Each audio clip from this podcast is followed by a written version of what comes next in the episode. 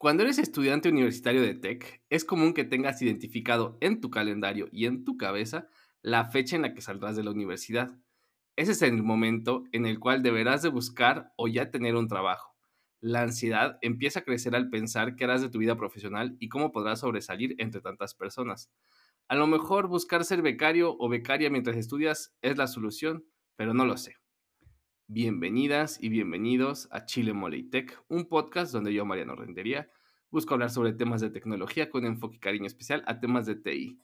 Y pues bueno, hoy vamos a hablar de, de los retos de ser universitario, universitaria en este caso, y tenemos una super invitada. Ella es Ana Villanueva, tiene 21 años, pasando a octavo semestre de la carrera de Ingeniería en Computación en la UNAM. Es becaria en el programa Blue Journey de IBM y da clases de frontend en la empresa DevF de manera remota gusta de participar de proyectos que sean en beneficio de las mujeres y niñas para las áreas de STEM, además de compartir en redes sociales becas y tips de organización. ¿Cómo estás, Ana? Bienvenida. Hola, muchas gracias por invitarme. Muy feliz de estar aquí. Excelente. excelente, excelente. Pues, pues va a ser un, un, episodio este, relax, ¿no? Por ahí puse unas preguntas en Twitter y la gente pensaba que te iba como a entrevistar para un trabajo. No es mi intención. No es mi intención ponerte nerviosa ni nada así.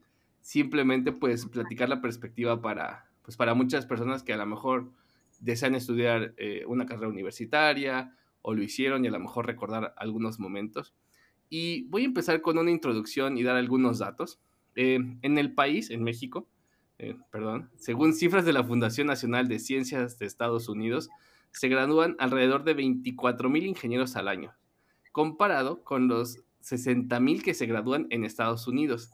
Per cápita, estas cifras colocan a México en el lugar número 24 de una lista encabezada por Corea del Sur, Taiwán y Japón. O sea, se per cápita somos el número 24 en, generar ingenieros, no somos, o sea, sí hay muchos, pero aún, aún faltan per cápita.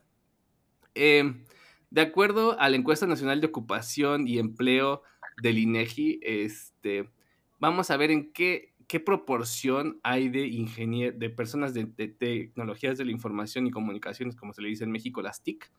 Y siempre salen en este, en este podcast, pues los datos que, que muchos conocemos y que muchos quieren negar, que es la baja participación de mujeres, ¿no? De hecho, solamente el 17.1% de las personas que estudian son mujeres, comparado con un 82.9%, pues una, una enorme diferencia. Eh, ¿En qué trabajan las personas de, TIC en México? Eh, de, de, 100 personas ocupadas en TIC, ¿no? de los que sí tienen trabajo y no de los que no tienen trabajo, 83% laboran en el sector terciario, que es realmente en el cual deberíamos de estar enfocados. Eh, en el sector secundario, un 49.9%, eh, que es principalmente la industria manufacturera, de la construcción, industria extractiva y de la electricidad, que sí son industrias que reciben estos estos, este, estos profesionistas, pero en la parte de los terciarios, que es en donde más personas hay, por ejemplo, la mayor cantidad de proporción se va a servicios proporcionales financieros y corporativos, eh, servicios diversos, gobierno, restaurantes, transportes, ¿no? Ahí es, ahí es donde estamos, pues la mayoría, ¿no? Y hablando un poquito de los becarios, eh, ser becario, de acuerdo a el portal de empleo, no me acuerdo cuál, es el tipo de trabajo que te va a ayudar a generar toda la experiencia posible y a cambio vas a recibir un apoyo económico. Este normalmente se desempeña mientras estás estudiando y es incluso uno de los requisitos que tienen para ti. Eh, la mayoría de los trabajos tienen mucha flexibilidad en cuanto a los estudios, pero algunos pues no son tan, tan bondadosos, les exigen trabajar horas extra, eh, un poquito en contra de la ley, etc. ¿Cómo ves, ¿Cómo ves esta introducción al tema, Ana? Este, ¿Te hace sentido? ¿Cómo lo sientes? Sí, pues me hace mucho sentido desde el inicio ah, de esta parte donde comentas que casi no hay mujeres en el área de las ingenierías en tech. Y me acuerdo que cuando yo entré a la universidad, yo pensaba, sí. pensaba que iba a pasar así, pero no tanto. En mi mm. mente era como a lo mejor mitad y mitad, no tan obvio. Cuando yo entré, creo que éramos ocho niñas en un grupo de 60. Wow. Y como para la mitad del semestre, como tres se dieron de baja y no las volví a ver. o sea, me acuerdo que el profesor justamente de programación nos había como dicho, no, esta es la generación que más niñas ha tenido. Y yo, ¿cómo que es la generación que más ha tenido? Ajá, entonces sí, es muy triste porque creo que más allá de que, pues, obviamente desde chiquita a lo mejor se ve que, como por ejemplo ahorita en Reyes, a las niñas les compran cosas de cocinita y así. Y nunca te metes como en ese mundo a lo mejor de las ciencias. Pero creo que ahorita pues lo padre es que ya hay como personas eh, en las que te puedes visualizar, ¿no? Como por ejemplo esta chica Kat, la que fue apenas al espacio. Y digo, wow, o sea, qué padre que ya tenemos estos modelos y que pues poco a poco los vamos a poder eh, ver. También por eso a mí me gusta mucho hacer contenido eh, pues en diferentes redes sociales para que vean que no es algo imposible siendo mujer. Es a lo mejor un poquito más difícil y tienes que vivir ciertas cosas, pero no es algo que pues no se pueda o algo que digas, ay, súper difícil, nada. Somos igual que los hombres, se puede hacer. No, y, y yo creo que a veces en todo este romanticismo que muchas veces hablamos aquí del podcast, de esta profesión, se habla también de lo difícil que es y, le ponemos todos estos, este, pues todos estos adjetivos y todos estos este, prejuicios que a muchas personas las alejan de, la profesión, ¿no? O sea, no, es que si no sabes matemáticas, no puedes estudiar eh, estas cosas, ¿no? Y son muchos prejuicios. Yo, yo, yo confieso que nunca fui muy bueno en matemáticas. Este, me fui extraordinario un par de veces y pues heme aquí, ¿no? Entonces, pues de que se puede, se puede. Y, y, yo creo que ahí, ahí pasa mucho, ¿no? Y entonces, a veces creo que tienes razón, repetimos muchas veces esta historia de que eh, no es para mujeres, eh, es muy difícil, etcétera, y alejamos. Eh, tristemente, yo creo que el contenido que haces en redes sociales ayuda mucho a quitar tú y otras personas que yo he empezado a ver, o sea, hay más mujeres en redes sociales creando contenido. Yo creo que ayuda a quitar este, este estigma, ¿no? Y, no dudo que con todo y eso, pues sigan recibiendo el famoso hate, ¿no? Sí, y mí como esta parte que dices de las matemáticas, me acuerdo que yo subí un TikTok donde decía justamente eso, ¿no? De que todos te dicen como que no, si no eres bueno para matemáticas ni te metas. Y realmente creo que obviamente sí hay áreas donde lo necesitas, pero no lo es todo, no lo es todo. O sea, lo digo yo que yo entré, siento con un nivel de matemáticas bastante bajo. O sea, yo creía que yo sabía matemáticas. Entré a la universidad y me di cuenta que no sabía, solamente yo creía. Pero pues, aún así, igual creo que en la universidad te das cuenta que solamente son bases. Nunca vas a alcanzar a profundizar en ningún tema, en ningún tema. Ya toca por tu parte ponerte a investigar, buscar cursos. Y justamente esto de tener una experiencia como becario o becaria es súper importante porque, pues sí, vas al mundo laboral y te das cuenta que hay alguien que empezó a estudiar a lo mejor desde que tenía 12 años esto y ni siquiera tiene la ingeniería, pero ya sabe más que tú, ¿no? Pero pues justamente es esto, porque trabajó en proyectos reales y no solamente se quedó con lo que te da la universidad. Entonces creo que es algo bastante bueno. Y me gustaría saber, digo, eh, antes de entrar al tema de becaria, ¿cómo haces un poco para balancear todo lo que haces, no? O sea, la universidad eh, en sí, ah, yo conozco personas que dicen, yo nunca hubiera podido estudiar mientras trabajaba porque, pues, o sea, apenas, apenas si podía con la universidad, ¿no? Eh, y yo veo que tú, pues, estudias, eh, estás de becaria, das clases y además estás creando contenido. ¿Cómo le haces un poquito para balancear, para balancear todo eso, no? yo creo que aprendí a enfocar mi energía en las cosas que me importaban y pues justamente yo siempre he sido esa niña súper apasionada desde que estoy chiquita, o sea, ustedes me ven y yo primaria, secundaria fui del cuadro de honor y la banderada, ¿no? O sea... Apasionada suena más feliz que, que intensa. apasionada e intensa en la escuela. Y justamente cuando entré a la universidad me di cuenta que lo seguía haciendo, pero me quitaba mucha energía que a lo mejor no tenía que darlo como al 100 en todas las materias. Porque pues también es esto una realidad. Eh, muchas personas creen que la, la programación, en este caso no es para ellos, porque no les gusta alguna materia de la universidad, porque les toca un profe pues mala onda, pesado, o alguien que no te sabe transmitir esto. Entonces, para mí al principio me costó mucho trabajo como poder hacer otra cosa que no fuera como la universidad. Pero poco a poco me di cuenta que había cosas, pues más allá de la universidad, que sí son importantes. Yo tengo la creencia de que educarte es muy importante, pero no es como la única forma en la que puedes. Y lo que hago pues ahora es, pues obviamente yo también tengo Notion y Google Calendar y en escrito, o sea, todo mi día está pues puesto de lo que voy a hacer para no perder tiempo. Pero justamente es esto, o sea, le dedico mi tiempo y mi concentración a las clases que me importan y me gustan. Y las que no, pues las llevo relax, ¿no? Y mm. también pues comer, desayunar, tener amigos, ¿no? Esas cosas que no te dicen, ajá, pues son importantes porque si no te atrofias, ¿no? Te da el típico workout y más yo creo que en programación. Porque estás tan metido que se te va el tiempo y ya ni comiste en todo el día. Entonces, pues es eso. Yo hago ejercicio, yo voy al gimnasio y es algo que realmente creo que me ayuda. es lo que me ayuda, a mí me ayuda bastante a literalmente no quedar loca.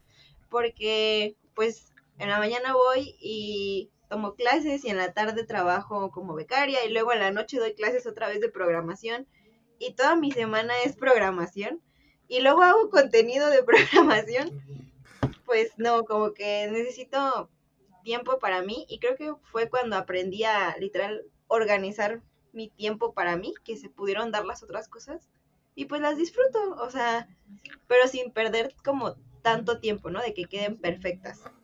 Vaya. Fíjate que hay una frase, digo, eh, yo, yo la aprendí hace dos años, ¿no? Este, que se llama, que, que me enseñó un jefe que tuve y, y la tengo como un mantra de, de, de, trabajo, especialmente en esta profesión del desarrollo de software que a veces llega a ser demasiado perfeccionista y es perfection is the enemy of good enough, ¿no? O sea, la perfección es el enemigo de lo suficientemente bueno y yo me tardé, insisto, la, la aprendí hace dos años que me hizo, que me hizo clic en mi cabeza de que a veces estábamos excesivamente persiguiendo la perfección en el trabajo y no nos estaba haciendo bien, ¿no? Entonces, creo que esto que platicas y que a una edad tan joven, pues lo estás, este, lo estás implementando y lo estás trabajando, está, está muy, muy padre. Oye. Sí, ah, perdóname, sí. ¿Y cómo conseguiste el tema de ser becaria? Este, porque además es algo que yo pienso que muchas personas dicen, no me sobre el tiempo, o sea, no me sobre el tiempo de, la universidad, ponle del ejercicio, de la vida personal. Ahora, ser becaria es, es un show, ¿no? ¿Por, qué lo, ¿Por qué lo decides hacer y cómo lo logras? Pues justamente también fue porque creo que una importante muy etapa de, una etapa muy importante en mi vida fue el inicio de la universidad porque yo me aventé a ir a hackatones y a eventos como de programación sin mm. saber nada, absolutamente nada. O sea, yo no, yo ni tenía idea, o sea, yo iba con mi equipo y yo era la que llevaba el café, como de, échenle ganas. Pero ya estabas inscrita, digo, en, en digo, ya estabas inscrita en la universidad, en, al menos en esa área, ¿no? pero no sabía nada, o sea, ni el hola mundo yo llevaba, pero yo ya estaba ahí en el hackatón y ver a tanta gente, pues tanto joven como gente grande, haciendo cosas increíbles en dos días, dos, tres días, yo decía, wow, o sea, es que esto me inspira como yo echarle tantas ganas en la vida. Y justamente, pues, mis propios amigos, las personas de ahí que yo veía, pues, porque van muchos patrocinadores, te piden tu perfil de LinkedIn, el perfil de GitHub, y yo no tenía ni idea, pero dije, pues si esta gente que le va tan bien y que, porque había gente que le iba muy bien, ¿no? O que se ganó los premios, pues viene con todo eso, pues yo también me tengo que preparar, ¿no? Dije, algún día yo quiero estar sentada en una mesa y haciendo un proyecto, ¿no? O sea, saber de lo que estoy hablando, tener un perfil, no sé, o sea, yo ese, ese momento sin saber nada, en vez de como decir, no, qué miedo, o sea, se ve súper difícil, no, fue el momento donde yo dije, escogí bien mi carrera, ¿no? O sea, esto me apasiona y se me hizo mágico, o sea, tal cual como de que un viernes en la tarde no había nada y un domingo en la mañana unos proyectos que dices, wow, o sea, ¿dónde lo sacaron ahí? O sea, no, yo no, yo no entendía cómo pasaba todo eso, ¿no? Entonces, pues yo desde que inicié la carrera, me hice un perfil de LinkedIn. Si pues yo iba como a alguna conferencia, subía que iba a la conferencia, Mm, empecé con los cursos de Platzi y subía pues que había hecho un curso, o sea, poco a poco o cuando hacía pues contenido en TikTok, lo iba subiendo ahí y pues fui teniendo como visualizaciones, contactos y que me empezaron a hablar, o sea, desde cuarto semestre me invitaban para ser becaria. Evidentemente, yo no sabía todavía casi nada en cuarto semestre, pero me di cuenta que era una puerta muy grande el estar compartiendo cosas con los demás, ¿no? Lo que hacías y sobre todo, pues en, ese, en esa red social. Entonces fue de ahí donde alguna vez yo vi a esta chica que me reclutó y me mandó, me mandaron correo a mí, pero justamente fue por todo lo que yo publicaba, ¿no? O sea, de Sí. que yo vi un artículo y lo ponía, yo iba a un lado y lo ponía, había un hackathon, ¿quién quiere ir conmigo aunque no hagamos nada? O sea, fue como eso. Y ya fue cuando empecé a ver el proceso, pues ahora sí en séptimo semestre de, pues, ya es momento, ya me sentía más capaz de empezar una becaria. Y justo por lo mismo, ¿no? De que yo le preguntaba a otras personas que pues había visto en hackatones y todos estaban en alguna onda así. O sea, yo no veía a nadie como que no estuviera buscando esta oportunidad. Y dije, pues son flexibles, porque el programa en el que estoy, el Blue Journey, es justamente para estudiantes. O sea, ellos te dicen como de, no es como que tengas, como en otras becarias creo, un horario en específico, tú nos vas a decir tu horario, respetamos que vas a la universidad, te vamos a estar capacitando, etcétera, etcétera. O sea, muy, muy, muy amigables. La verdad a mí me encanta la empresa. Y más como con esto, porque no te meten como, como de lleno. Me acuerdo que alguna vez me dijeron otras personas, bueno, me mandaron correo, me dijeron, pero ya tienes que saber esto, esto y esto, y vas a hacer esto, esto y esto y esto Mm, y vas a empezar a tal, a tal hora. Y, y yo como de, yo vengo a aprender, o sea, yo necesito que eso me lo expliques porque si no, sí. va a explotar tu empresa. Y no, aquí literalmente estás con un equipo, tienes un líder, una manager y te van llevando de la manita para que aprendas a hacer ciertas cosas y respetan tus tiempos. Entonces, pues la verdad es que fue como el cielo, ¿no? Para mí. Entré de una forma blandita y a lo mejor no como otras personas. Tengo otros amigos que entraron a otras empresas y literal, pues sí, ellos así de que hicieron mal un commit y ya, ya se bajó el ya le dieron delete sin el web. Ay, no, o sea, muy traumados, ¿no? Porque pues justamente vas a aprender y a la segunda semana ya hiciste todo mal. Pero pues fue como lo bueno y yo creo que también por ese ambiente laboral me sentí cómoda de seguir trabajando y estudiando, ¿no? Me lo hicieron bastante fácil en ese sentido. ¿Y el otro trabajo ya lo tenías? ¿O ese llegó después? El de dar. Ujú. Ah, yo solicité esto. A DFF yo lo conocí porque Por yo me metí eventos. primero a una... No, no, aparte. Mm, Yo estoy muy metida en las becas, o sea, de que a mí me gusta Mm. mucho compartir becas porque siento que pues es algo que como estudiante a uno necesita, ¿no? Claro. En este caso. Y vi una beca que justamente era un bootcamp de programación eh, de desarrollo web y por parte de Becalos. Y pues como yo dije, pues era pandemia, dije, no voy a salir de aquí, entonces me voy a poner a estudiar porque ¿qué más puedo hacer? Porque estoy malita, ¿no? Y me la dieron y era con DPF. Yo empecé siendo alumna, estuve tomando clases en pandemia y después vi que Mm. cuando el bootcamp, mis mismos maestros, obviamente los agregué a LinkedIn, puse que me gradué, que sabía esto, que el otro, subí a TikToks de lo que hacía en el bootcamp y luego vi que decían que se buscaba maestro y dije, ah, pues yo tomé sus clases y yo ya sé lo que están haciendo. Claramente yo puedo, yo también puedo dar Claro, clases. claramente, sí. O sea, y fue cuando justamente también me hicieron dar una clase muestra, me dejaron un proyecto, eh, me pusieron varias pruebas, o sea, para poder entrar y ser maestra.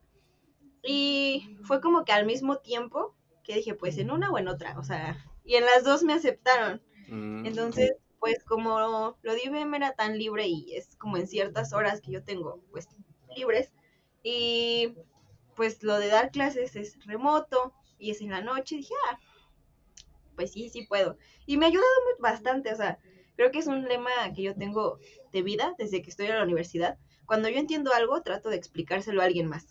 O sea, porque no hay mejor forma de saber que sí sé lo que estoy haciendo.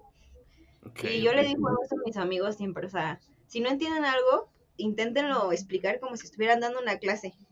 Porque si se lo pueden explicar a su abuelita y a su primo de cinco años, ya, ya lo dominaron. Y ya es muy difícil que se te olvide.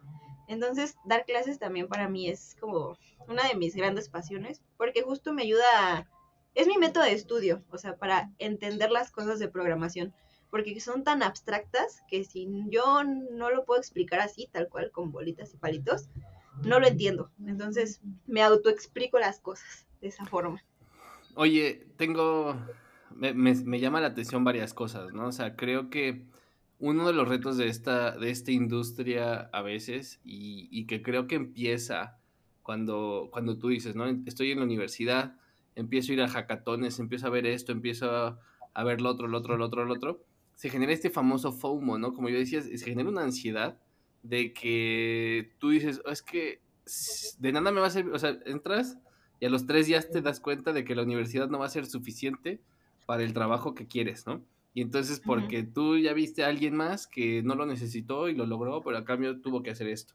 Y esta otra persona, y empezamos a, a generarnos todas estas cosas que a veces muchas personas, tú lo dijiste hace ratito, caen en el tema del burnout, caen en un tema de, de o sea, hay, hay, de, hay, de, hay de dos sopas, ¿no? O sea, como la ansiedad productiva, que, que es por ahí algo que a mí me gusta mucho hablar, eh, otra es que es la ansiedad destructiva y otra es la de plano, pues no hago nada, ¿no? O sea, la ansiedad de, es muy overwhelming, es demasiado, así que pues mejor no hago nada, ¿no? Me llama mucho la atención que, eh, y no sé cuánto tiempo te falte para, para acabar la, la carrera. En diciembre de este año ya la termino. Dos semestres. Ya. Entonces, estás ya con esos dos semestres más y dices, ahora sí viene, ¿no? ¿Cómo, sientes tú que balanceas todo, todo esto? Digo, dices, usas Notion y así, pero has de tener, yo pienso que siempre uno tiene que tener estas, estas rutas de escape o estos, creo que es el gimnasio, tu, tu, tu válvula de escape. Sí, yo pienso que yo voy, o sea, de que lunes a viernes siempre al gimnasio, siempre es un hábito que generé en pandemia y que justamente los días que yo no puedo ir, se me hace más tedioso estar trabajando, o sea, de que digo, es que necesito salir de aquí, ¿no? Porque aparte como todo mi trabajo es remoto, pues es estar encerrada en una computadora. y también me ayuda bastante, ¿no? Después la otra parte, ir a la universidad, convivir con mis amigos. Eh, creo que fue cuando le di un poquito más de prioridad a eso, fue que pues pude ir haciendo las otras cosas y de lo que decías, ¿no? Que uno ve que una persona hace una cosa, otro hace otra. A mí me pasó también porque pues como me moví con esto de las redes sociales, el TikTok, comencé a conocer personas que eran como yo, ¿no? O sea, de que uno ya fue a la luna y el otro ya estaba inventando la cura del cáncer, o sea, todos mis amigos son así, ¿no? Tengo una amiga que se llama Maeva, una conocida de TikTok, y que igual ella apenas en su segundo semestre de la carrera se fue a un internship a Microsoft. Y tengo otro amigo que apenas entró a la universidad, o sea, apenas entró. Mm, o sea, hizo en pandemia de su prepa dos aplicaciones y ya la tiene como en top 3 en Apple, su aplicación. Ajá, o sea, puros amigos así, tú dices como, y yo apenas conseguí cinco likes, ¿no? Ajá, y yo qué estoy haciendo con mi vida, ¿no? Pero justamente es como darse cuenta que cada quien tiene un camino distinto. Sí. Y que pues obviamente las circunstancias, tanto sociales como económicas, no son las mismas, ¿no? O sea, no, no te puedes comparar, y yo se lo digo mucho como a amigos que tengo que están como igual así de que es que yo no puedo esto. Le digo, bueno, pero tú no sabes si esa persona... a los que no entraron a Microsoft, ¿no? Ajá, no, no, no, como de, por ejemplo, lo de los bootcamps, hay personas que yo he visto que entran a trabajar porque se pagan pues uno de estos tipos de, de programas. Ajá, y no son cosas baratas, o sea, tú las ves y se pasan, o sea, son de 50 mil es barato, es hacia arriba. Y digo, como un universitario, pues, que apenas si puedes ir a la universidad y justamente eso, ¿no? Algunos trabajan, pero no trabajan en su sector, ¿no? Porque pues no todos tenemos esa capacidad, o a lo mejor también cosas de que tienes que cuidar a tu hermano. O sea, yo les digo que yo me organizo muy bien, pero que también mis circunstancias me lo han permitido. O sea, realmente tener yo, pues, incluso el apoyo de tus papás, el que yo no tenga que trabajar para, pues, comer, eso me permite hacer muchas cosas, ¿no? Incluso que el gimnasio quede como, yo voy al gimnasio súper cerca, o sea, me queda caminando cinco minutos. Pues no tengo que hacer el gran esfuerzo más que pararme y ir. Sí, fíjate que una vez alguien en el podcast dijo, o me lo dijo, no, no sé dónde, pero sí sé de quién hablo, eh, de Luis Sánchez, me dijo, eh, yo considero que, o me dijo, respondió un tweet, bueno, él vino al podcast, no sé cuándo me lo dijo, pero me dijo, la universidad es un privilegio, ¿no? Porque muchas personas, o sea, tienes el privilegio de poder ir a la universidad porque no solamente es el aspecto económico que puedes ir a una universidad pública, a una universidad privada, es el privilegio de que tienes que tener ese apoyo en casa o ese apoyo en algún lugar para poder dedicar ese tiempo el, con el otro que, de otra forma tendrías que estar probablemente trabajando, ¿no? Y entonces no todos tienen ese, esa oportunidad, ¿no? Y como dices tú, hay, muchísimas cosas, este, y también hay muchísima, yo creo que tú lo has visto, ¿no? O sea, entran también en, en tecnologías de la información, hay muchísima deserción. O sea, la cantidad que entran versus la cantidad que salen es impresionante. Este, algunas por razones académicas y algunas por, pues porque simplemente son, son insostenibles, ¿no? Sí, incluso aunque vayas en una escuela pública, desde un inicio yo me, me, trato de dar cuenta de esto para, pues justamente aprovechar lo que tengo. Sí. Porque aquí, por ejemplo, en la UNAM, pues la cantidad de personas que entran contra la cantidad de personas que hacen el examen es increíble. Y también tiene que ver justamente que no todos se pueden pagar un curso de admisión a la UNAM, porque pueden estar desde 8 mil pesos hasta 20 mil, 25 mil pesos, solamente para pues hacer un examen y tener acceso pues a educación, ¿no? Entonces sí, es súper difícil. O pues yo tengo amigos del poli y que creo que el poli es peor, ¿no? O sea, ahí entras pero nunca sales o te tardas como 5 o 10 años más en salir, ¿no? De que te la hacen imposible. Entonces, pues son muchas cosas que yo creo que, eh, no había sé, no sé dónde lo vi, pero creo que el 5% o 8% de estudiantes que pueden estudiar nada más y no dedicarse a otra cosa, eh, o, sea, es eso, es mínimo, porque todo el demás tiene que hacer otra cosa.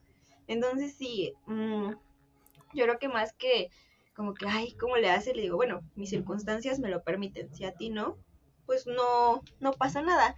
Eso fue lo que a mí me ayudó como en darme cuenta, ¿sabes? O sea, tú puedes hacer esto y esa persona puede hacer lo otro. Por ejemplo, mi amiga Maeva, creo que ella desde prepa se metió a, ay, eso de mm, competencias de informática. Mm, en su escuela las hacían digo, ah, pues, ¿cómo quiero yo meterme un internship desde segundo semestre, aplicar a Microsoft, cuando pues yo no tuve eso que tuvo ella, ¿no? Pero pues no tiene nada de malo, o sea, cada quien va teniendo como ese contexto, simplemente tratar de no compararse y darse cuenta lo que tú tienes, ¿no? Digo, al final de cuentas creo que es súper importante y más en programación, porque aquí todos están aprendiendo mil cosas a la vez y todos están participando y haciendo proyectos por todos lados.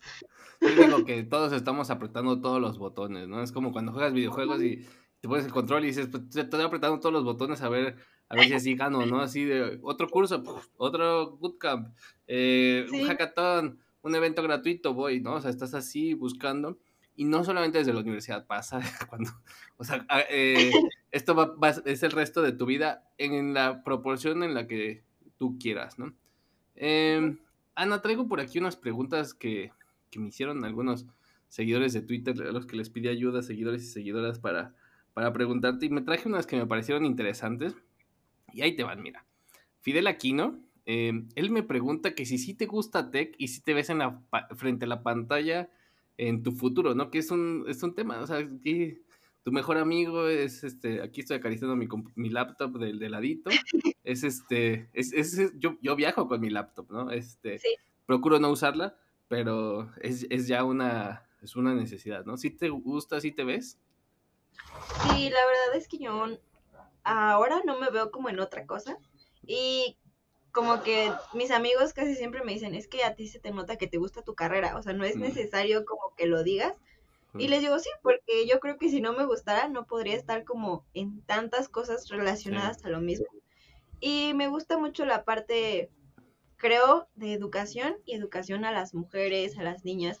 Creo que ese es como mi, no sé, mi motor el pensar que algún día yo podré como regresar a mi escuela y ver que no solo se inscribieron ocho niñas, ¿no? Que se inscribieron veinte. Entonces, realmente sí, o sea, y siento que me voy a sentir como las señoras, no, es que la tecnología es el futuro, pero sí, justamente, incluso con la pandemia, ahora con lo de la inteligencia artificial, todo este tipo de cosas, yo realmente creo que nos llegó súper justitos a los que estábamos estudiando esto, la pandemia. O sea, yo me veo 100% trabajando en esto. Muy bien. Ahí te va otra pregunta. Em, este es de Santiago, Mr. Señor Scrappy. Dice, ¿segura que te gustó o te ha gustado la carrera? Sí, sí te ha gustado. Este, y más bien a mí la pregunta sería, ¿qué cosas no te han gustado también? Ok, eh, a, mí, a mí sí me gusta la carrera, a mí me gusta bastante estudiar. Lo que yo he visto que muchas personas ah, han dicho y que pues justamente por eso se salen, e incluso amigos que pues a lo mejor ya tienen un trabajo y dicen, ¿sabes qué? Yo mejor me voy a trabajar full y ya para qué estudio. Eh, la universidad, o al menos siento que te venden la universidad como eso de que ya acabas la carrera y con eso ya tienes trabajo o pues cuatro años son suficientes para que sepas todo de eso, ¿no? Y ya, con eso estuvo.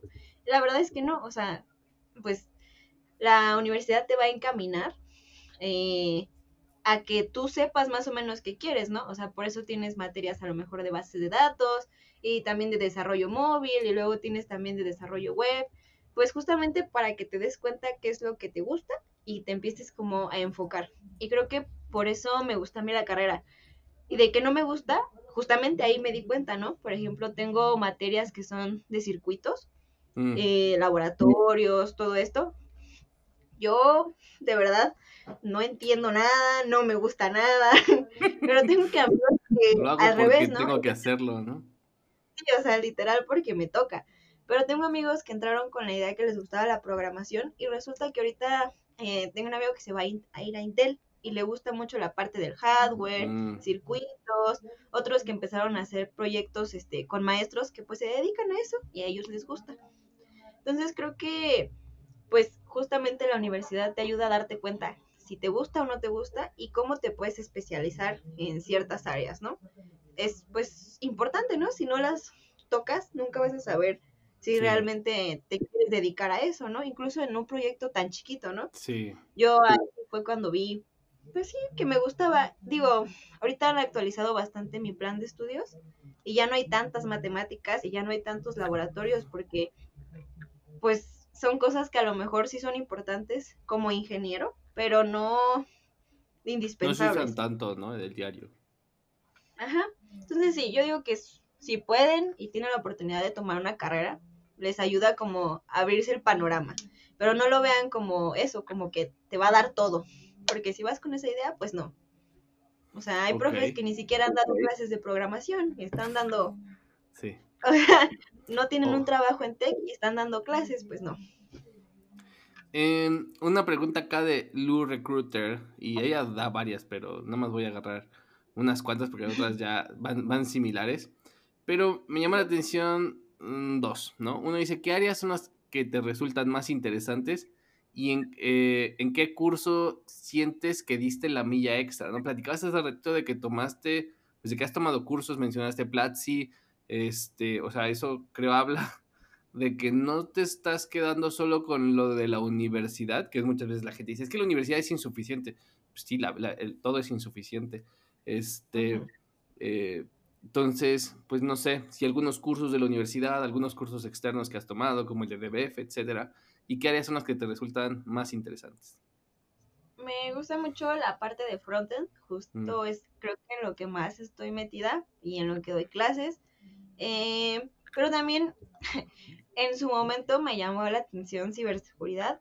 Mm. Justamente tomé un curso y ya un poco me adelanté, pero no, no me gustó.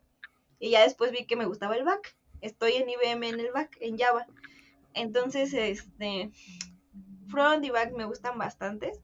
Eh, por ejemplo, igual eso de inteligencia artificial, tuve algunas clases y no, o sea, yo creo que si necesito matemáticas, yo me alejo de ahí, o sea, no es lo mío.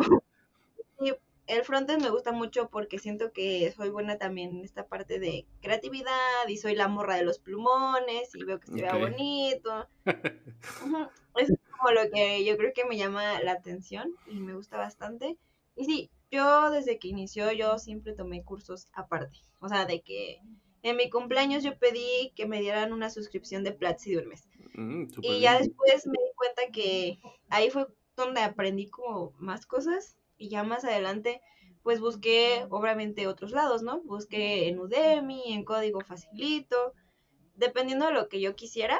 Y yo creo que donde di mi 200% fue justamente en el bootcamp de DPF porque aparte de tener clases como en la mañana que terminaban como a las 2 o 3 de la tarde, yo ya tenía que estar aquí en mi casa para tomar otra vez clases de 6 a 9 y media de la noche. O sea, y era de lunes a jueves. Y pues era estar todo el día tomando clases y practicando. Y yo dije, pues, ni modo, o sea.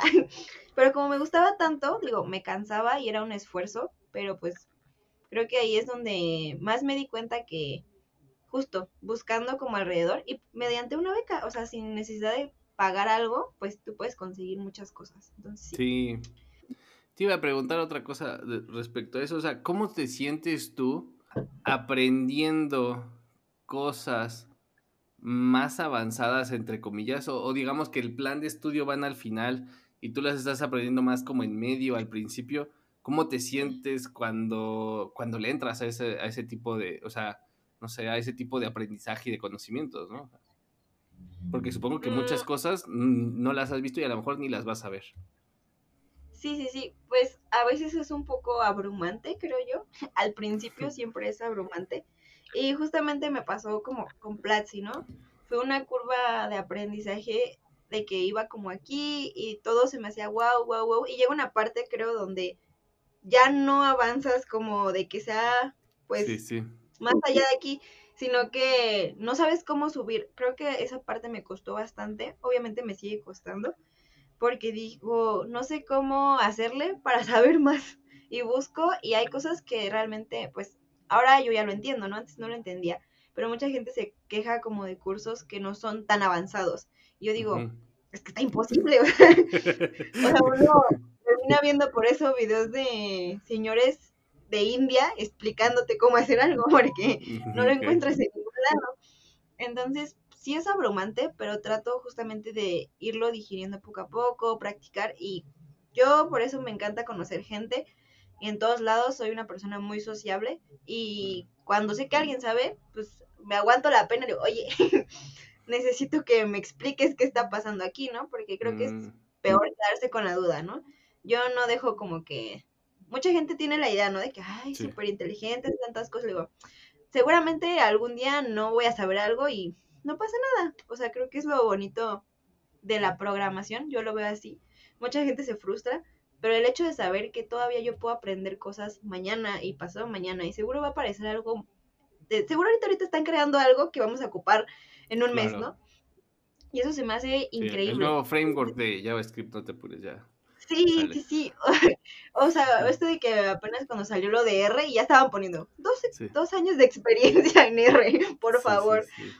Sí, entonces como que eso a mí me motiva bastante, saber que hay tantas cosas por aprender y no tomármelo como, como de, ay, Dios, lo peor del mundo. No, creo que es como te lo tomes, el que se te va a hacer más fácil aprenderlo, ¿no? Digo, te lo puedes tomar como esto es mi fin, ok, pues esto es un reto y vamos a ver cómo lo vamos a ir llevando. Vale, acá tengo dos preguntas más. Una de Mr. Wright. Este, ya tuvimos al señor Scrappy, ahora tenemos al Mr. Wright. y, la, y la pego con una de Ingrid Zúñiga. Ella, ella es, este, era la head of, um, of comms y PR de, de Platzi. Y dicen, Mr. Wright dice, ¿qué habilidades ha desarrollado durante ese periodo en la universidad? Y, e Ingrid dice, ¿cuáles son sus soft skills, no? ¿Cuáles tú consideras que son esas habilidades y cuáles consideras que son tus soft skills, Ana? Ok, yo creo que de soft skills y las fui justamente puliendo, fue ahora que ya sé un poquito hablar más en público y que no me cuesta tanto, porque como comencé a pues hacer contenido y no es lo mismo el grabarte y tú estar, para empezar es dificilísimo hablar frente a la cámara, o sea, yo creo que mucha gente subestima lo difícil que puede ser, porque yo cuando empecé a hacer TikToks yo no podía hablar, o sea, a mí me daba pena ver mi video hablando. Yo decía, no, qué tontería. Entonces, creo que desarrollé esa habilidad porque también hace no mucho, eh, en mi escuela di una conferencia junto con este chico que se llama Def Cares, que no sé si lo conozcas, pero si no, el de no es no es brujería, es tecnología. Mm. Fuimos este a mi escuela y los tres dimos una conferencia en el teatro con gente y para mí fue un momento de, este es donde debes de demostrar que sabes hablar en público. y me sorprendí yo misma porque pues, ajá, supe darme a entender, no estar tan nerviosa a como me pasaba cuando daba una exposición, o sea, en primer semestre una exposición y yo como Josh de que se me saltaba el ojo y acá llena de sudor. Sí, sí, sí. Y también, pues, dar clases me ayudó a eso también, a saber eh, dar a explicar mis ideas, a que, ok, no lo entiendes así, vamos a verlo de otra forma. Entonces creo que todo esto em, a mí me ha ayudado bastante. Los ingenieros tienen esa fama de ser muy introvertidos o de que solo están como en la computadora, en videojuegos. Y sí, sí, pero creo que esa es la ventaja que yo he tenido, que yo me sé llevar bien con las personas y pues me gusta mucho hablar, como te darás cuenta. o sea, yo me explayo y me explayo y me explayo. Entonces creo que eso es algo bueno, porque no digo que la escuela sea todo, pero también que pues conozcas personas. El famoso networking es súper importante, para cualquier cosa. Digo, gracias a eso llegué aquí. Sí, claro que sí, porque yo te vi en TikTok. Em, tengo una pregunta, esta, esta es mía. ¿Te consideras una persona introvertida o una persona extrovertida? Yo me considero una persona extrovertida, la verdad. Eh, desde que, pues te digo, ir a jacatones y yo persona que veía que hacía algo, yo iba y le preguntaba, o sea, así como que me sentía su amiga más personal solo de verla. Sí, sí. Ajá, o sea, yo me atrevo como a mandar mensaje a quien sea, o si te veo, me preguntas, o sea, sin ningún tema me gusta bastante eso de conocer personas, ir a eventos y ahora pues ya que me siento con un poquito más de conocimientos, dar clases y si me invitan a alguna conferencia, no, no tengo problema. Excelente, excelente.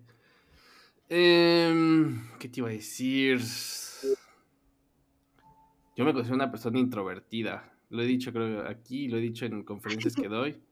Me da, a mí, a mí sí me da, me sudan las manos este, pararme ahí y hablar. Y, cuando estoy en un evento, este año, no, el año pasado fui a la cumbre de contribuidores de Open Source. Eh, fue el primer evento que di una conferencia a un público. He dado conferencias a veces en las universidades, colaboro mucho con ellas, pero siento que como que como que no, no, me van a preguntar tanto, ¿no? O sea, como que digo, me van a escuchar, no me van a preguntar mucho, así como que se van a quedar así. Muchos no preguntan nada, o sea, preguntan muy poco. Y, y dije, no, pues ahora aquí vengo con gente senior, gente, pues gente con más años de experiencia, algunos que yo, ¿no? Dije, estaba yo, yo nada, estaba viendo mis slides así, muy enfocado en lo mío. Este, así de, solta, no, no imaginé a nadie desnudo, lo juro, pero estaba muy enfocado en mi pantalla. Y poco a poco vas agarrando, pues ese fue mi, ese fue mi, mi tip, ¿no? O sea, yo me, agarro el micrófono y me pongo a ver mi pantalla y, intento fingir que, todo está bien. Entonces, este, es algo que se va desarrollando. Qué padre que tú lo estés desarrollando. ya me acuerdo cuál era la última pregunta. El tema del inglés, Ana, ¿es algo que ya traes, que piensas, que te da ansiedad? Este, ¿cómo vas ahí? Yo creo que yo tuve la fortuna igual de que desde chiquita mm, en mis, escuelas me daban inglés y me obligaban a certificarme, o sea, no solamente era que supiera, tenías que certificar. Y aparte porque yo me quería ir de intercambio, también este, pues seguí como practicándolo. Para mí el inglés pues ya forma no digo que ay, soy un C1, pero tengo un B2. y pero tengo un B2. Este, y que justamente en IBM me hicieron una entrevista en inglés, ¿no? O sea, no fue técnica, pero sí fue como de háblame de ti, qué haces, una conversación, no de que, hi, my name is Anna, how are you? no, o sea, fue una, tenía que ser una conversación fluida. Entonces, como de que, ajá, para mí como que desde ese momento, y siempre supe que era importante, ¿no? Pero, pues, ajá, lo, ahora lo sigo estudiando. Mucha gente creo que piensa, ay, ya lo tengo, ya no hay que practicarlo. Sí, no. O sea, no, es totalmente distinto el saber leer inglés a literalmente practicarlo, hablarlo, escucharlo. O sea, yo recuerdo, yo estudié un semestre en Estados Unidos y fue cuando pude como tener esto de el listening. Yo no entendía a nadie, o sea, todos hablaban tan rápido que yo decía, digo, leerlo sí. Entonces se fue acostumbrando mi, mi oído al inglés y pues ya lo puedo entender. Entonces sí, o sea, esa fue una super ventaja que yo he visto en la mayoría de como de becarias te piden inglés, o sea, un nivel intermedio y si no te hacen entrevista te piden certificación. Entonces sí, sí es muy muy muy importante y creo que es un paso que pues gracias a mis papás me salté porque pues me lo dieron de pequeña. Qué bueno. Qué bueno, ¿no? Pues este, yo creo que lo que lo que dicen tus amigos es muy cierto, ¿no? Se nota, se nota mucho en esta industria cuando alguien habla apasionadamente de, lo que hace, de lo que vive, de lo que le gusta. Yo siempre he pensado que si te gusta esto, te va a ir bien, te va a ir bien. Eh, cuando, cuando contrato gente que a veces dice, no, es que el inglés ahí voy, le digo, lo peor que puedes hacer es odiarlo, ¿no? Porque si lo odias, este, no te va a gustar trabajar aquí porque mucho de lo que hacemos está en inglés, entonces, pues vas a sufrir diario, ¿no? Y en esta industria, si no te gusta el inglés, lo vas a sufrir si te frustra mucho el que no usen este, estos tecnicismos en inglés, hoy, hoy aprendí que web scraping se dice raspado de web en español, lo cual suena horrible. Entonces, este, eh, suena espantoso. Entonces, pues, creo que síganle llamando web scraping, por favor. Eh, entonces, bueno, o sea, qué padre que, que ya que, que, lo reconozcas, que lo abraces, que lo uses. Y pues no sé, pasamos a conclusiones. No sé si tengas alguna otra conclusión que compartir con las ah. personas que te, que te están escuchando. Pues, ¿qué les podría decir? Ah, que estudien inglés, que se metan a cursos. Realmente, si ustedes ahorita nada más están en la universidad, yo no les digo, ay, métanse a trabajar porque yo sé que no todos tenemos el tiempo. O a lo mejor, pues uno, uno siempre tiene miedo, pero eso también es como uno de mis lemas de vida, de que para empezar, un no ya lo tengo. O sea, el no ya lo tengo asegurado. De, pues, ¿qué puede pasar si lo hago? Y aparte, yo hago las cosas con miedo. O sea, digo, si esto me da miedo es porque es donde debo de aprender, ¿no? O sea, es aquí donde yo me debo de meter. Porque, pues, estar en tu zona cómoda de solamente ser estudiante y no aprender más allá, sí es como una burbuja de cristal, que es mejor irla aprendiendo tú solito, por ejemplo, por medio de cursos o por una becaría, a que de repente ya acabaron cuatro años y ¡zas! O sea, te das cuenta todo lo que tenías que aprender, pero te das cuenta ya cuando estás en la computadora y no sabes a quién pedirle ayuda, ¿no? Entonces, creo que es bueno salirse de tu zona de confort a, mi edad, o sea, tan chico. Y digo, o sea, no tengan miedo de fallar. Entre más rápido fallen, va a ser mejor. Eso también creo, o sea, falla, falla, falla, falla pero pues si nunca lo intentas, nunca vas a llegar como a ese tope de, ah, ya me salió bien, lo fallé unas 500 veces, pero pues ya en esta, en la, en la última ya salió bien. Eso me pasó a mí con GitHub. Mm. O sea, yo es un tema ahorita que me apasiona y a veces doy como, di un curso, di una plática y no, la gente cree que para mí me fue muy fácil. No, o sea, hubieran visto, yo hasta no sé qué le hice a mi laptop, solamente para aprender Git. O sea, no me salía el commit, y ahí iba otra vez borraba y volvía a mandarlo y volvía a mandarlo. No entendía nada, o sea, estaba horrible. Yo me sentía hacker, pero no entendía nada. O sea, no me podía salir de, ¿cómo se llama? De BIM. Yo tenía que estar busque y busque cómo salirme de BIM. O sea, y la vez que ya pude salirme sin buscarlo, dije, ingeniera. o sea, total, ya, yo ya me gradué. Entonces, pues sí, es solo atreverse. Mm, difícil a lo mejor sí está, pero entre más se atrevan a hacerlo, pues menos difícil va a ser. O sea, no hay otra forma, no hay, no hay fórmula mágica, ni en dos semanas tampoco lo van a aprender. No. O sea, es cero experto. Sí, es todo un camino, pero pues disfrútenlo. Fíjate que yo, yo recuerdo, ya, ya no quise, ya no quise robarte mucho micrófono, pero yo recuerdo con mucho, y ese poquitito, esta semana alguien me preguntó por mi experiencia de becario, ¿no? Yo también fui becario, eh, todos los años de la universidad yo trabajé, eran otros tiempos, no era trabajo remoto, una laptop era carísima, era lo que le daban a los directores en las empresas, este, entonces pues no, era muy común. Yo mi primera laptop eh, fue, fue usada, o sea, en, en donde trabajaba, trabajaba en una trabajaba en DuPont como becario, me pagaban 700 pesos a la quincena, o sea, 1400 pesos, trabajaba cuatro horas. Yo no lo hacía por el dinero, ¿no? Porque volvemos al punto del, privilegio, no tenía necesidad.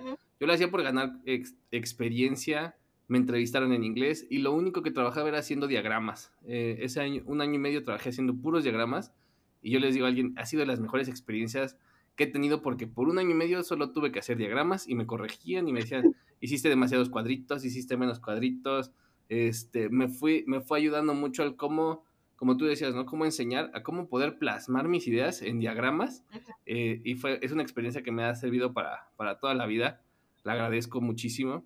Y después me pasé de becario, ahí trabajaba cuatro horas.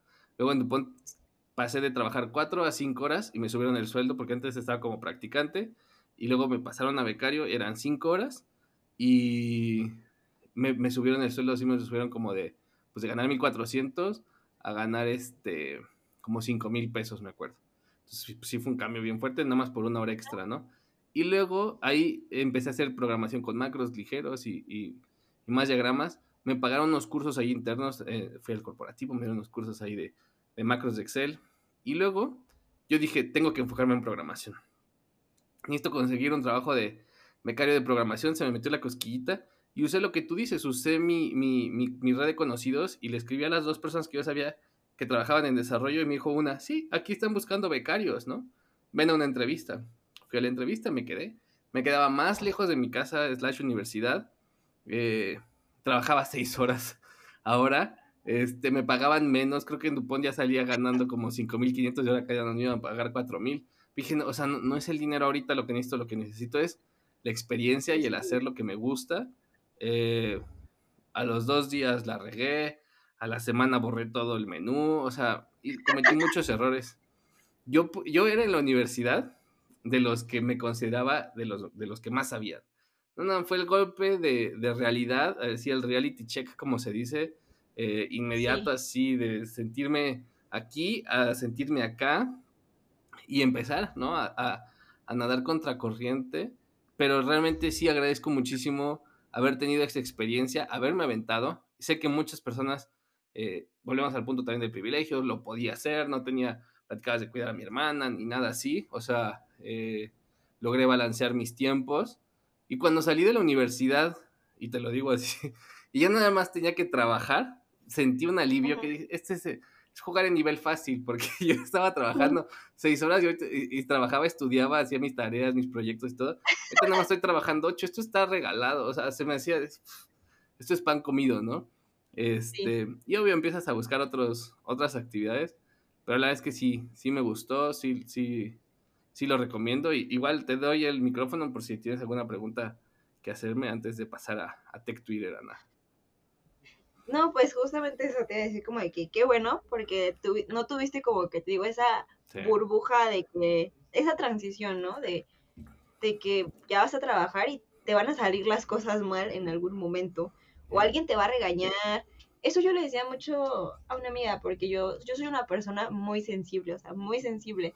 Entonces yo era de esas personas que algo no me salía y lloraba mm. más chiquita, ¿no? O sea, entonces yo decía, es que imagínate cómo en la vida real que alguien me diga que hice algo mal o que algo me salga mal y que yo me dé cuenta, ¿cómo me voy a poner a llorar? O sea, no. Entonces fue como igual este golpe de, realidad de pues una vida adulta, una vida laboral, donde dejas al lado todos tus problemas, digo, no es que no existan, pero, ajá, pues algo más profesional, no es como en la escuela, aquí en la escuela muchos dicen, güey, pues lo pasas en extra, no, aquí no pasas en extra, aquí es la vida real, ¿no? o te corren o ya hiciste perder mucho dinero a alguien que te va a traer consecuencias. Digo, mucho aprendizaje, pero consecuencias al final de cuentas. Entonces, este, pues qué bueno. Y a mí me gusta mucho escuchar a la gente como de, de su experiencia en esta... ¿Tú qué dirías que lo más difícil ahora, ya que estás en modo adulto, en, la, en el área, conviviendo me imagino más con seniors, ¿qué es lo que a ti te, se te hace más difícil? Justo de aprender cosas, de manejar el tiempo con el trabajo. Yo veo que muchos amigos están en un trabajo, pero ya dicen que no se sienten como que van a subir, sí. pero tampoco se quieren cambiar. No sé, es que decir lo más difícil es como, a lo mejor ni me ha tocado, ¿no? O sea, yo creo que, pues de las cosas, pues, cosas difíciles, bueno, cosas duras que me han pasado, eh, pues tirar el sistema es duro. Cuando, cuando tiras el sistema y es tu responsabilidad. Una vez yo borré todo el directorio de Diagonal ETC, hace no mucho, hace como cinco años. Entonces se cayó toda la aplicación por mediodía, este, un día. Eh, cosas difíciles, pues cuando a veces te toca despedir personas, cuando me tocó que me pusieran, eh, yo le reportaba a, alguien y me pusieron a alguien en medio, este, y lidiar con esa frustración, este, pues nada, cuando te dicen que hiciste un muy mal trabajo, ¿no? Yo creo que lidiar con la frustración es de las cosas más difíciles y el poder hacer, a mí, yo, una habilidad que creo que yo tengo que he generado es el poderme hacer el reset cada día, ¿no? No tomarme las cosas personal, es algo que a muchos les cuesta mucho trabajo, yo ya, o sea, para mí, me, me encanta lo que hago, al final del día trabajo es trabajo y uh, yo no, no odio a nadie, ¿no? O sea, hoy me peleo, pero a los dos minutos me importa un cacahuate porque pues no es mi, no es mi hermana, no es nada personal mío, no es mi esposa, no es mi hija. Entonces, esa es una de las cosas que he aprendido a, y, y, no ser aprensivo, ¿no? Porque si eres muy, muy aprensivo, este, digo, y sí soy aprensivo también, en el sentido de que soy intenso con las cosas, pero, insisto, o sea, como que sé apretar el acelerador y sé soltarlo, ¿no? O sea, y si toda la vida estás con el acelerador al fondo, sí, sí, te, sí te embarras, ¿no? Entonces sí sé como que es ese como zoom in, zoom out que le decimos, o el apretar el acelerador y soltarlo, es de lo que más, este, de los skills que tengo, este, y, y pensar que todo se vuelve un aprendizaje, intentar sí no cometer el mismo error dos veces, o sea, nada más he borrado una vez eh, un delete sin where, sí lo hice. Nada más he este, borrado esa vez el directorio, si lo hice, ¿no? O sea, y ir, ir aprendiendo de esos errores, ¿no? O sea, que, que, no lo hagas, yo creo que es de los retos. Y hay gente que, que, desgraciadamente comete los errores más veces, porque a lo mejor no los, no los recapacitan tanto, ¿no? A lo mejor tomártelo aprensivamente no, no, es tan malo para, para al menos no volverlo a... Ah, ok, lo de los trabajos, de los trabajos, ¿a ti no te ha pasado eso? De que sientes que no creces en un lado y te quieres cambiar a otro. Sí, platico mucho. Bueno, ese, ese eh, mi segunda, mi segundo trabajo de becario, este, lo platiqué ya en este podcast. Lo platico así. Mi, mi segundo trabajo de becario cuando empecé a programar, eh, trabajaba en, en, una empresa me, y me encantó el trabajo, ¿no? O sea, después de borrar a los, a los dos días o tres días el director y cometer unos errores, poco a poco me empezó a gustar mucho el trabajo. La cultura que teníamos, el equipo de trabajo era bastante, bastante bueno. Mi jefe nos cuidaba mucho en, como en no recibir los golpes de los clientes que siempre son este temas que a veces la, o sea, como que él aguantaba mucho la presión y en general no éramos un equipo con mucha presión, teníamos mucha libertad de crear y, y, de, y de trabajar, ¿no? Entonces, eso me gustaba, teníamos algunas dinámicas muy godines, etcétera, y a mí el tiempo se me pasó de volada, o sea, cuando volteé para atrás, llevaba cuatro años trabajando ahí, mi sueldo había subido un 10% en cuatro años, o sea, hace nada. Eh, y empecé a volver a ver a mis amigos que estudiaban conmigo en la universidad, como dices tú, y ya los veía lejos, ¿no? O sea, con, ganando el doble que yo. Y yo decía, pues si yo pensé y se parecía, ¿no? O sea, si tú veías a las personas en la universidad, parecía que tenían mucha proyección y me apasionaba y me di cuenta de que estaba completamente estancado, que no había y que no iba a crecer ahí, ¿no? O sea, desgraciadamente lo platiqué con mi jefe, o sea, volteé y dije, bueno, yo no he crecido, pero nadie más ha crecido. O sea, no soy solo yo, ¿no? O sea, todos estamos en la misma posición de hace cuatro años que los conocí y los quiero a todos y a, todas mucho, pero creo que tengo que, hacer algo diferente, ¿no? Y empecé a aplicar otros trabajos eh, y crecí afortunadamente. Siento que fue como que, como que me di unos golpes y lo hice. Este, me puse a estudiar, me puse a prepararme porque también estaba muy estancado en el cómo hacíamos nosotros las cosas y había dejado de, de involucrarme en qué estaba pasando allá afuera pensando que pues yo no lo necesitaba. O sea, ¿para qué si en mi día a día no lo uso, ¿no? O sea, ¿a quién le importa? Entonces, este, me cambié de trabajo y eventualmente conseguí, en ese trabajo duré muy poquito porque me habló uno de los jefes. Ah, y cuando le dije a mi jefe, ¿sabes qué? Estoy pensando en buscar trabajo. O sea, le dije, ¿sabes qué? Estoy muy contento aquí, me encanta, pero tú dime si hay crecimiento o de plano mejor debo de buscar. Y él me dijo, no hay. Yo también estoy buscando, te lo confieso, este, cuentas con mi apoyo, si consigues algo, este, y si te quedas, pues también, ¿no?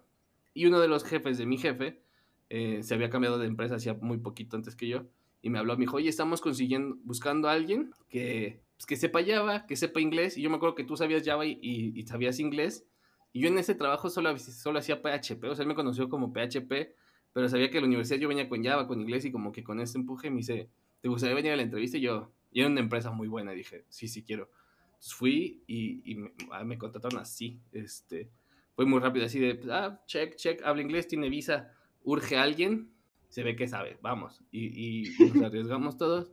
Entonces, sí, sí pasa. O sea, sí pasa que a veces te miras y hay muchos trabajos en donde pues no, no hay crecimiento, desgraciadamente. La historia de la vida, ¿no? Sí, es lo que he visto mucho ahorita. Bueno, como en amigos que ya llevan años en la industria, que justamente renuncian y no es como que tengan, no estén como que estén incómodos, pero es incómodo que ya no están avanzando, ¿no? Entonces como que digo, ay. A mí me toca entrevistar mucha gente, este, me ha tocado entrevistar muchas personas que, para contratarlas, que terminan la escuela, terminan la universidad, o sea, tienen estudios, muy buen promedio de la universidad, estudian una maestría, un posgrado, etcétera, y se quedan en trabajos por muchos años y en trabajos en los cuales no crecen profesionalmente, no actualizan sus tecnologías y pues es bien difícil, ¿no? O sea, tú dices, tiene todo el potencial, pero ya también los años pues no, no perdonan en la vida, ¿no? Este, menos en tecnología.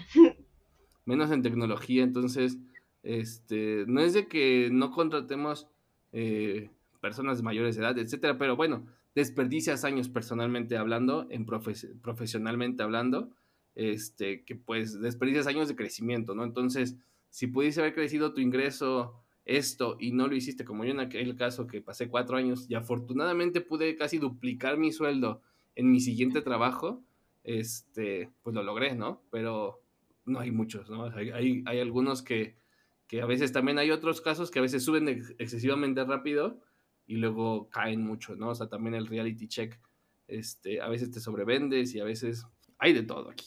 Sí, qué, qué difícil suena la vida adulta. ya pronto, ya pronto.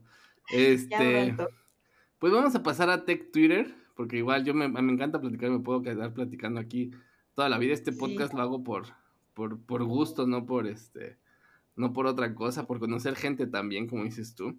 Y en esta sección de Tech Twitter eh, hablamos de tweets interesantes que hayamos visto o, personales que, que valga más la pena eh, resaltar. Yo traigo aquí un tweet de Alexander Torrenegra. Su arroba es arroba Torrenegra, es, es, muy famoso. Yo no lo sigo personalmente, pero lo ubico y lo, y lo, o sea, lo conozco de lejitos, ¿no? Y me gustó este tweet que sacó. Dice, globalmente, lo, lo estoy traduciendo al vuelo, globalmente Colombia es eh, de los pobres entre los más pobres, ¿no? Y muestra una, una gráfica de la distribución de ingresos en países alrededor del mundo este, la verdad es que está muy interesante porque incluso salen, a México nos pusieron como Norteamérica, eh, sale países de Norteamérica, sale Estados Unidos, Canadá, México, de Sudamérica sale Brasil, Colombia y Argentina, salen de Europa, Inglaterra, etcétera, salen de África, ¿no? Y pues Colombia lo comparan con países como, como Etiopía, ¿no? Que son de los, de los peores. Y me llama muchísimo la atención, este, porque creo que son datos interesantes sobre el cómo, eh, si ven esta gráfica que las, está en las redes sociales para cuando escuchen esto, y está en las notas del episodio también, cómo hay países que tienen una distribución más amplia entre la riqueza y la pobreza, ¿no? Y en el caso, eh, digamos, de quiénes son los más ricos y quiénes son los más pobres, ¿no? Entonces, pues digamos, los más pobres de, de Estados Unidos, equivalente a los ante antepenúltimo pobres de México, ¿no? Y pues no, todavía Colombia le baja, le baja más que, que México, valga la redundancia, en el caso de pobreza, y países como Australia, pues hay un, se, se, nota como, como los puntitos están más ubicados en el centro, hablando de la distribución de la gran cantidad de, in, de, de, igualdad de ingreso, digamos, porque no hay tanta inequidad entre los ricos y los pobres, y una clase media, pues, mucho más fortalecida este, con respecto a otros países, ¿no? Entonces, eh, se las dejo para que la reflexionen, se vean y vean también ustedes qué puntitos son en esa gráfica, porque ahí se pueden, ahí se pueden buscar, ¿no? A ver, con lo que hoy gano, a qué puntito equivalgo en México, a qué puntito equivalgo si soy clase alta en México, media, media baja, y en Estados Unidos, ¿cuál sería, no? Entonces, búsquense. Yo lo hice, este, no les digo que me salió. me da mucha risa que mucha gente, creo que aquí en México todos creemos que somos clase media. Ah. Y, ajá, y como que nuestra clase media es como la, la, sí. la clase pobre, los demás. Exactamente. Yo no mi fuente es TikTok.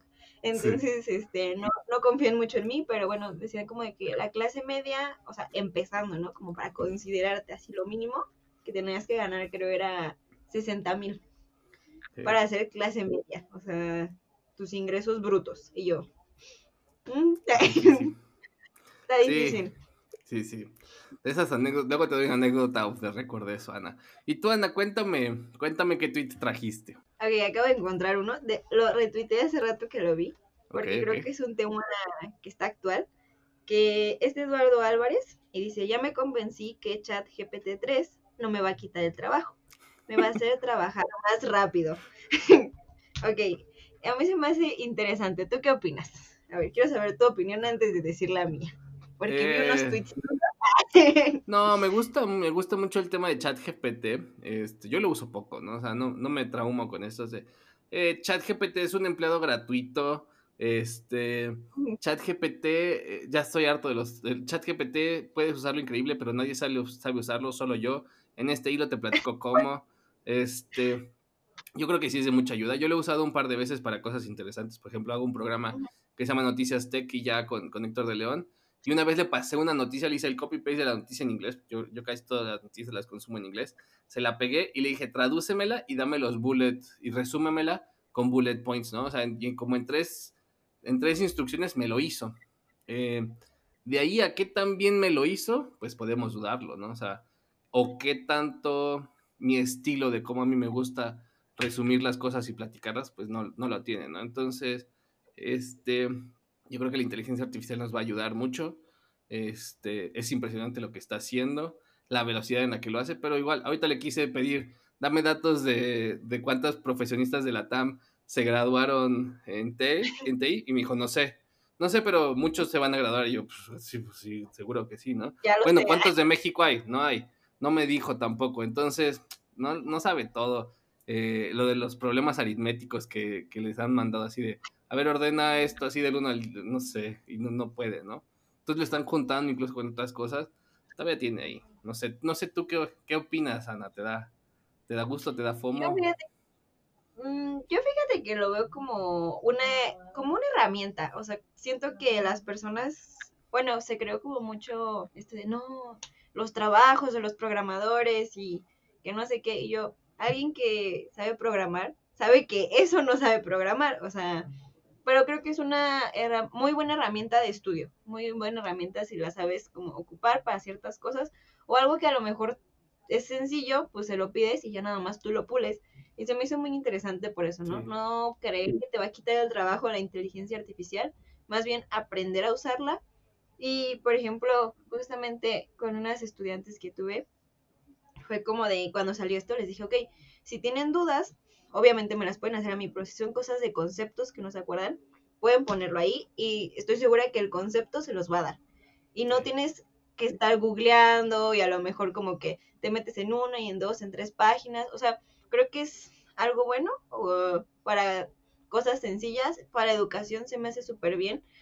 Eh, pero sí, o sea, no, yo no tengo como esta idea y que muchos tienen que te va a quitar el trabajo, ¿no? O sea, nada que ver. Y creo que sí, te va a ayudar como a avanzar y está súper bien, no solo para nosotros, sino como para a lo mejor yo me imagino otras áreas. Y siento que es algo que a lo mejor incluso puedes poner a, pues literal como a tu mamá, ok, ¿quieres aprender algo? Aquí. como, ajá, cosas que a lo mejor uno ya no quiere buscar o enseñar. Siento que es una gran herramienta. Sí. sí, la verdad, volvemos al punto, ¿no? Se, se compara mucho con Google, que yo no uso Google, uso, usé DuckDuckGo por por, por, por, por, por, por, por mamón. Este, y, no encontré mi respuesta en ChatGPT, caí en el buscador, ¿no? O sea, en el buscador le saqué unos datos que fueron los que leí, eh, los resumí a los que a mí me gustaron, me, me interesaron y que creí que a la gente le iban a interesar y no simplemente decir, pues estos son los, este, si sabes, hay un criterio ahí que, que, que es interesante, ¿no? Y estamos en la, edad, en la época del conocimiento, así que Conocimiento es poder. Sí, aparte es súper difícil con eso, tantos datos por todos lados volando. pero sí, yo lo veo como una herramienta. Nada, o sea, obviamente sí es impresionante, pero nada que digas, ay. Y aparte ya sacaron la versión, creo que lo habías puesto tú. Ya sí, ya sacaron la versión de paga, entonces. Que ya por favor, para que salgan menos hilos. Este. Pero bueno, pues muchísimas gracias a todos y a todas por escucharnos. Muchísimas gracias a ti especialmente, Ana, por haberte animado a participar. No sé si quisieras agregar algo más antes de irnos y nos puedes decir cómo pueden saber más de ti, tus redes, lo que tú gustes. Sí, pues igual me pueden buscar en mis redes sociales como Ana-G Villanueva, así estoy en todos lados, en TikTok, en Twitter, en Instagram, donde me quieran seguir, cualquier cosa me pueden mandar mensajito, ahí andamos. Y pues a ti, muchas gracias por la invitación. Qué gusto. Perfectísimo. Sí, aquí están, aquí en las notas del episodio están los, voy a dejar los links para que fácil puedan, puedan buscarla eh, y seguirla. Eh, y pues nada, yo los invito a que sigan al podcast en nuestras redes sociales, en Twitter y en Instagram nos encuentran como arroba chilemolitech. Este, a mí si me quieren seguir me encuentran en Twitter, mi handle es Mariano Rentería. Este, YouTube tengo un canal que se llama Mariano Rentería. Y pues no olviden que si les gusta el podcast, recomiéndelo a sus amigos. Y si no les gusta, recomiéndenlos a sus haters más cercanos. Gracias.